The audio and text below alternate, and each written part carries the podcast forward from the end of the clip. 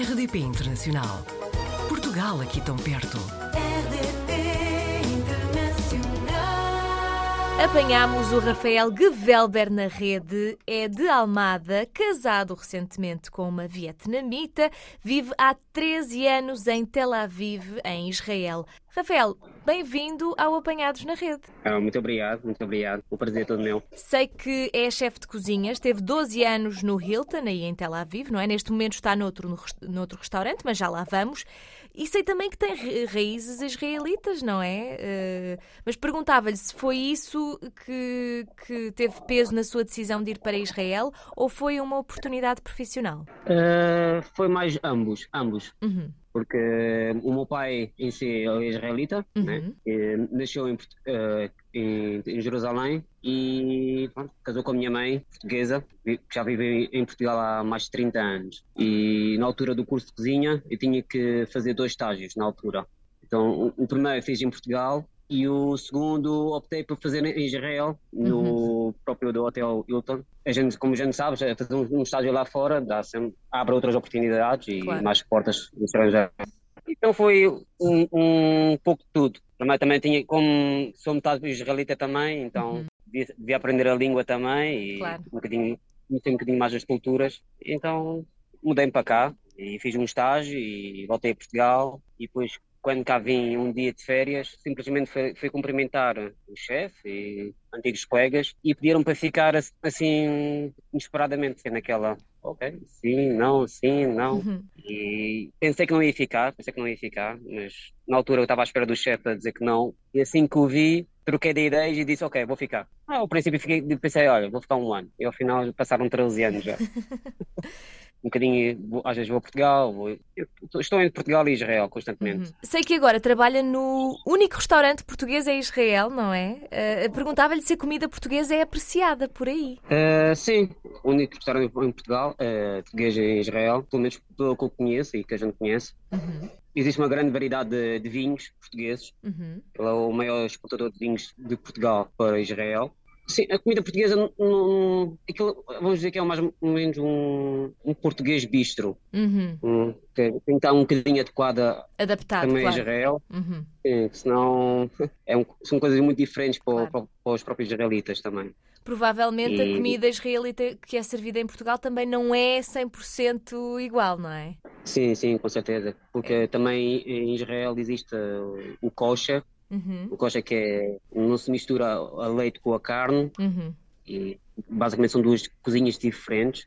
E, então existem muitas regras, como o porco também não se come, não é kosher. Então, só que neste restaurante a gente tenta equilibrar as coisas para os dois lados. Mas sim, mas a gente, mas a gente tem umas coisinhas pequenas, uns ritos de camarão, uns peixes de bacalhau, uma salada de polvo, eh, vários pratos à base de peixe. Uhum. E, e, pronto, é, é o que é o mais procurado. Então, Claro. o restaurante tem entradas e pratos principais diferentes do, de outros restaurantes em si. Tem, tem bastante procura até. E também os, os vinhos portugueses também ajudam. Falando em viver em Israel, não é? Contou-nos que todas as sextas-feiras existe o Shabbat, não sei se estou a pronunciar bem. Sim, correto. O, o Shabbat é, é um, basicamente como fosse uma tradição, mas uma tradição, mas tornou-se também uma parte da religião para, para os judeus. Há, há 5 mil anos atrás, por exemplo, as pessoas, se quisessem água, tinham que ir ao rio. Se quisessem lenha, tinham que ir apanhar lenha. Então, basicamente, eles criaram o Shabbat, que é a sexta-feira ao pôr do sol, até o sábado ao pôr do sol, que é, é um dia para descansar em, em família e não trabalhar também. Basicamente é um dia dedicado só à família. Então, e, e ao passar dos anos, e hoje em dia continua-se a celebrar, todas as sextas-feiras, as famílias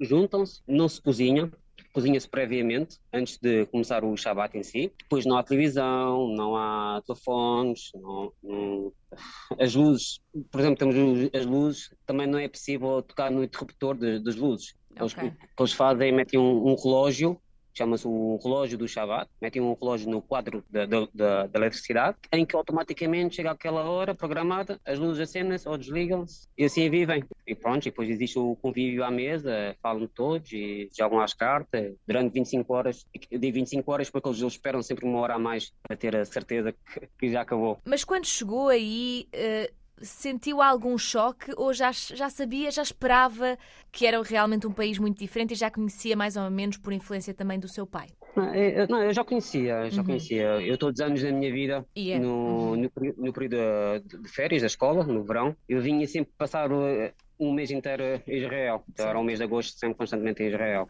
Então já cresci também um bocadinho aqui em Israel. Acabou por não ser um choque então? Não, não. Já estava um bocadinho adaptado. Mas, mas ainda assim, quando a gente se muda a sério, é que a gente começa a ver as coisas melhores. Claro. Às vezes, quando somos só turistas ou, ou estamos de férias, é uma sensação diferente. Mas quando a gente já vem para viver, as coisas aí já mudam. Agora conte-me qual é a história de como conheceu a sua esposa? A minha esposa é, é como se fosse, a gente dissesse fosse um destino, né? Sim. E na altura que foi em 2019, comecei, antes, exatamente antes da corona, eu comecei a falar, eu tinha uma reserva no Booking, ela era a gerente do hotel, onde eu tinha a reserva, e eu tive um conflito no Booking e mandei uma mensagem e foi ela que me respondeu. E assim que ela me respondeu, comecei a falar com ela, ela, não sei, coisas, uh, aprontar, o é que se podia fazer no Vietnã, essas coisas assim. E começámos a falar, falar durante três meses.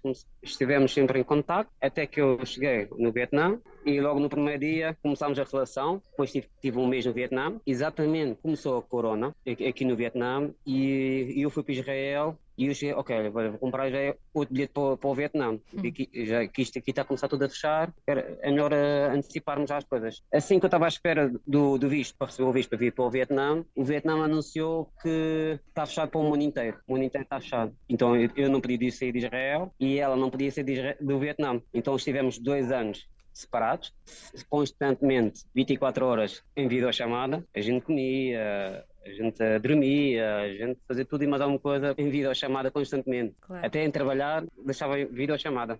Foi, foi, foi difícil, foi difícil, dois anos, também tive dois anos, tive a minha família, a minha família em Portugal e o Israel sozinho, Claro. Ela no Vietnã, nem para um lado nem para o outro, mas eh, lá, lá sobrevivemos. Eu sempre disse a toda a gente que se a gente sobrevive estes dois anos, isto é, é para a vida toda. E acabou por correr e bem assim, então? Sim, assim que, assim que eu te, estava a tentar fazer o visto, um visto para, especial para ela, para vir para Israel, que é uhum. visto de relação, assim que eu recebi permissão de, de, de trazer para, para Israel, o Vietnã também anunciou: olha, estamos abertos também. Hum.